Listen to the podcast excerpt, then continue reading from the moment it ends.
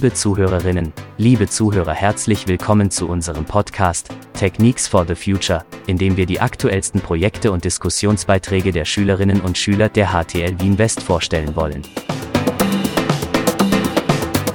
Mein Name ist Gerhard Maderböck und unsere heutigen Gäste sind Herr Raphael Kraus, Herr Björn Pelikan und Herr Daniel Treiber. Herzlich willkommen. Hallo, Dank. Hallo, danke. Das Thema des heutigen Podcasts berufsbegleitendes Lernen, Abendschule für Berufstätige. Meine Herren, Sie haben eine abgeschlossene Lehre, sind bereits seit vielen Jahren erfolgreich in der beruflichen Praxis angekommen, stehen also mit beiden Beinen fest im Berufsleben.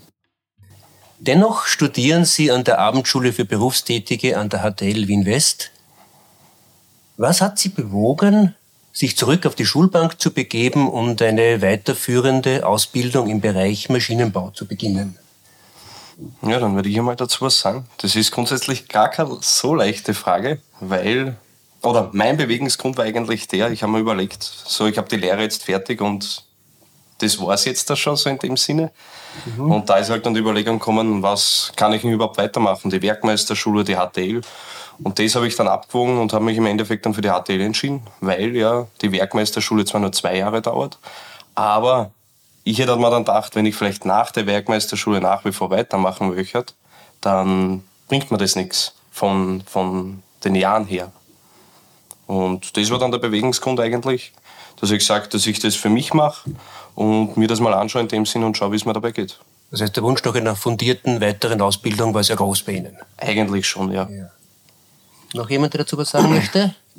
Ähm, ja, also mein Beweggrund war der, ähm, als ich mit der Lehre fertig war, ähm, war ich als Einsteller auf, auf Fertigungsanlagen. Und da habe ich die Möglichkeit bekommen, dass ich einen Monat lang in Deutschland bei einem großen Hersteller für halt so Anlagen, die was halt ähm, Firma Bieler heißt die und die haben halt große Anlagen hergestellt für Industriebetriebe. Also da ist einfach eine Anlage, da ist auf einer Seite der Band reingelaufen, da sind Teile draufgeschossen worden, gebogen worden und halt auch ausgestanzt worden Sachen. Und da war ich oben und in, also oben in Deutschland in Füssen und da ist eigentlich mein Interesse am, am eigentlichen Maschinenbau geweckt worden, weil da man denkt, eigentlich möchte ich sowas auch mal machen. So Maschinen konstruieren und ja, das war es eigentlich. Und dann hat es eh einige Jahre gedauert, bis dass ich mich dazu halt entschließen habe können, also dass ich halt die Motivation gefunden habe. Und für mich war halt auch ein Beweggrund der, ich habe mir gedacht, Corona, also es war, es war noch nicht Corona, aber ich war dann arbeitslos und irgendwie war die Jobsituation dann nicht so günstig. Und dann haben wir halt gedacht, nach einem Jahr Arbeitslosigkeit, ich fange jetzt die HTL an. Und ja, also der Wunsch war schon vor der Arbeitslosigkeit da, aber das war halt dann irgendwie der, der Ausschlaggeber dafür, mhm. dass ich es gemacht ja, habe. Spannend. Na, mittlerweile sind Sie ja im letzten Studiensemester alle drei angelangt. Sie können also quasi die gesamte Ausbildung an der Abendschule schon recht gut überblicken.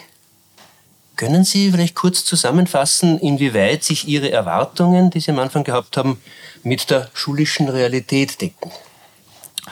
Ähm, ja, also grundsätzlich weiß man ja ungefähr, was man erwartet, weil es ja einen Lehrplan gibt und man weiß ja ungefähr, in welche Richtung man sich entwickeln mag und was notwendig ist, damit man dorthin kommt. Ähm, ich komme aus der, also bin ein gelernter Mechatroniker und habe dann äh, im in der Prothetik gearbeitet, in der Myoprothetik und habe dann einfach gemerkt, dass ich dort als Mechatroniker mit Lehre, dass das nicht ausreicht und dass man das aufstocken muss. Und der Inhalt, den wir bis jetzt, also wir sind im vorletzten Semester jetzt gehabt haben, das ist das eigentlich, was mir zu 100 Prozent erwartet habe und was ich ja gesehen habe, was notwendig ist, um mein Defizit oder mein, mein Soll in diese Richtung ausfüllen zu können. Und on top kommt halt sehr viel dazu, das was einfach vielleicht nicht gängig ist oder in meiner Branche nicht, nicht, nicht notwendigerweise maßgeblich war.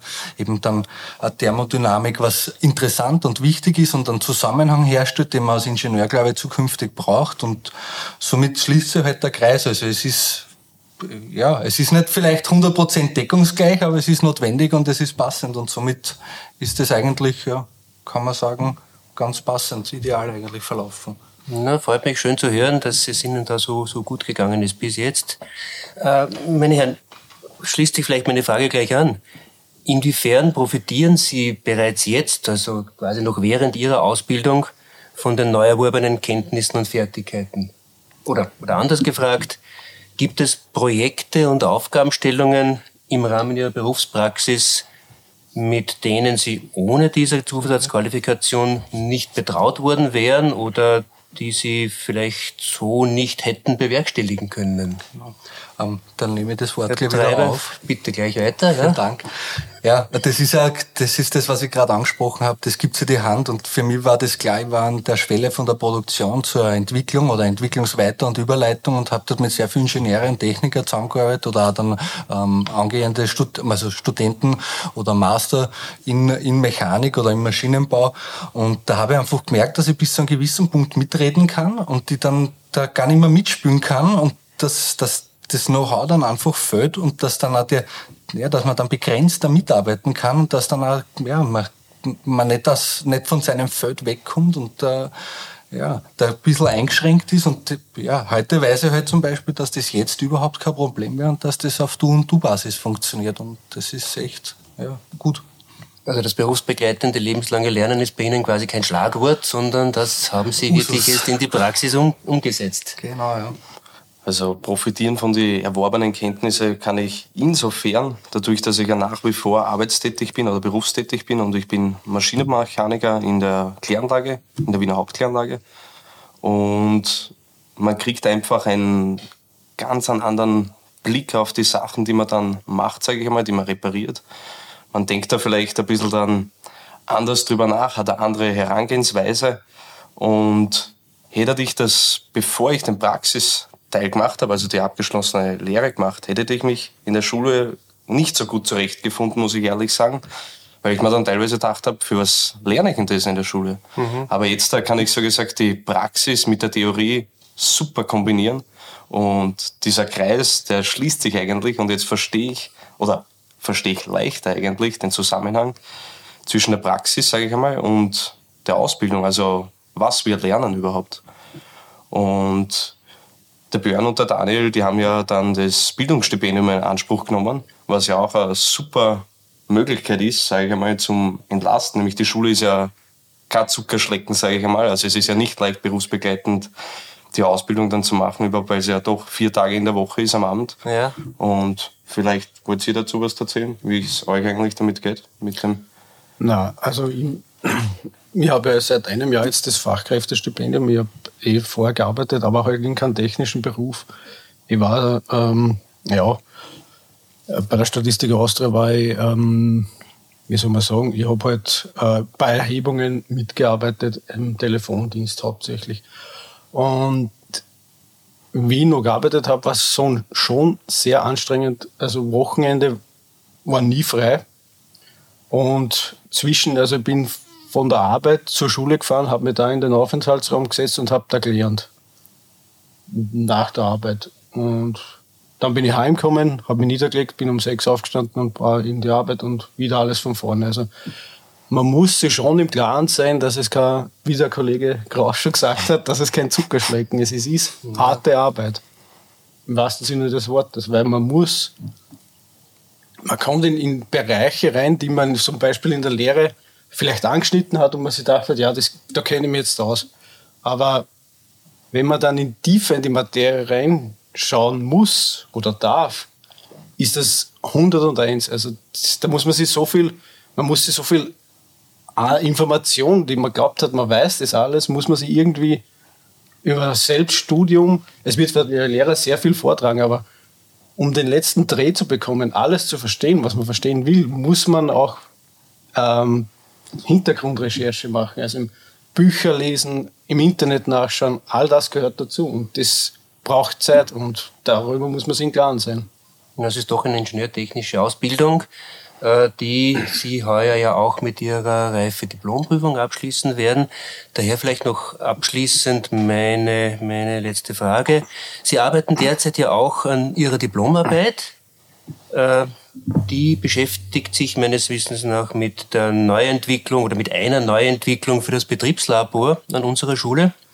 Können Sie vielleicht abschließend da noch ein bisschen was dazu sagen? Was sind da Ihre Schwerpunktsetzungen? Wie weit sind Sie hier schon gekommen?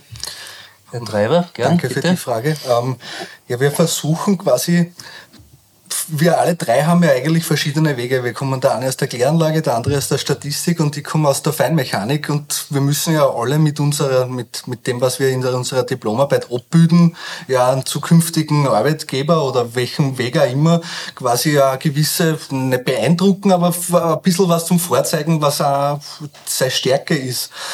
Und da haben wir uns dazu entschlossen, quasi ja, im, im Sinne der Industrie 4.0 quasi einfach versuchen, diese Verschmelzung oder diese Anpassung vom Maschinenbau an die Zeit einfach auch abzubilden, dass da einfach eine gewisse Digitalisierung drinnen ist. Man kann keinen Motorprüfstand bauen ohne Elektronik, ohne, ohne Software und ohne, das funktioniert einfach so nicht. Und das ist eigentlich ich glaube, das, was am interessantesten oder das, was unser Projekt von den Eckpunkten am schönsten abzeichnet, einfach, dass der Verbund da ist und dass das nicht ohne diesen Handschlag funktionieren kann zukünftig.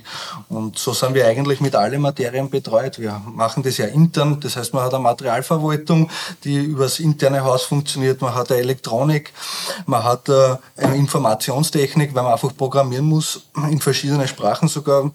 Äh, man hat den Motor, man muss sich mit dem Kolbenmotor auskennen. Und somit deckt es echt extrem viel ab und stellt uns alle eigentlich, schätze oder ich hoffe, zum, zum selben Grad zufrieden. Damit ist, glaube ich, relativ viel schon gesagt. Ja, das heißt, der Maschinenbau ist für Sie eine sehr spannende Richtung, die, in die sehr vieles einfließt. Kann man das so zusammenfassen? Also, ja, also es gibt, ja eben, man merkt es eh jetzt, es gibt eigentlich nichts, was man nicht damit bedienen kann. Ja, sehr schön. Aber zur Frage von vorhin, vom Profitieren eigentlich, also abgesehen von der Ausbildung, von der Schulausbildung hier, würde ich auch sagen, wir profitieren auch, also ich hätte zum Beispiel den Daniel und den Björn nie kennengelernt, hätte ich die Schule nicht gemacht. Und das sind eigentlich zwei super nette Kollegen und Menschen, die ich eigentlich auch nicht mehr missen mag. Also vom freundschaftlichen Aspekt her und von der Gemeinschaft her profitiere ich nicht nur vom schulischen, als auch so gesagt vom, vom menschlichen Aspekt her, muss ich ehrlich sagen. Mhm. Der Zusammenhalt und die Motivation, die wir uns gegenseitig schenken in dem Sinne, oder und den Antrieb, so gesagt, uns gegenseitig antreiben, das ist halt schon genauso wichtig wie die eigene Motivation. Genau. Das ist eigentlich ein, ein schönes Schlusswort sozusagen für unseren Podcast. Mhm. Äh, schön zu hören, dass es Ihnen hier gut geht, dass Sie mit der Ausbildung wirklich was anfangen können. Äh, es bleibt mir als Ihr Moderator heute nur mehr Ihnen alles Gute für Ihr Abschlusssemester zu wünschen. Danke. Und natürlich für die im Juni stattfindende Reife- und Diplomprüfung auch die besten äh, Wünsche von, von meiner Seite. Äh, in zwei Wochen gibt es den nächsten Podcast und dann wird das Thema lauten ChatGPT. Wie verändert künstliche Intelligenz den Unterricht in Schulen? Danke, dass du dabei warst. Ich wünsche dir eine schöne Woche und hoffe, dass wir uns bei der nächsten Folge wieder hören.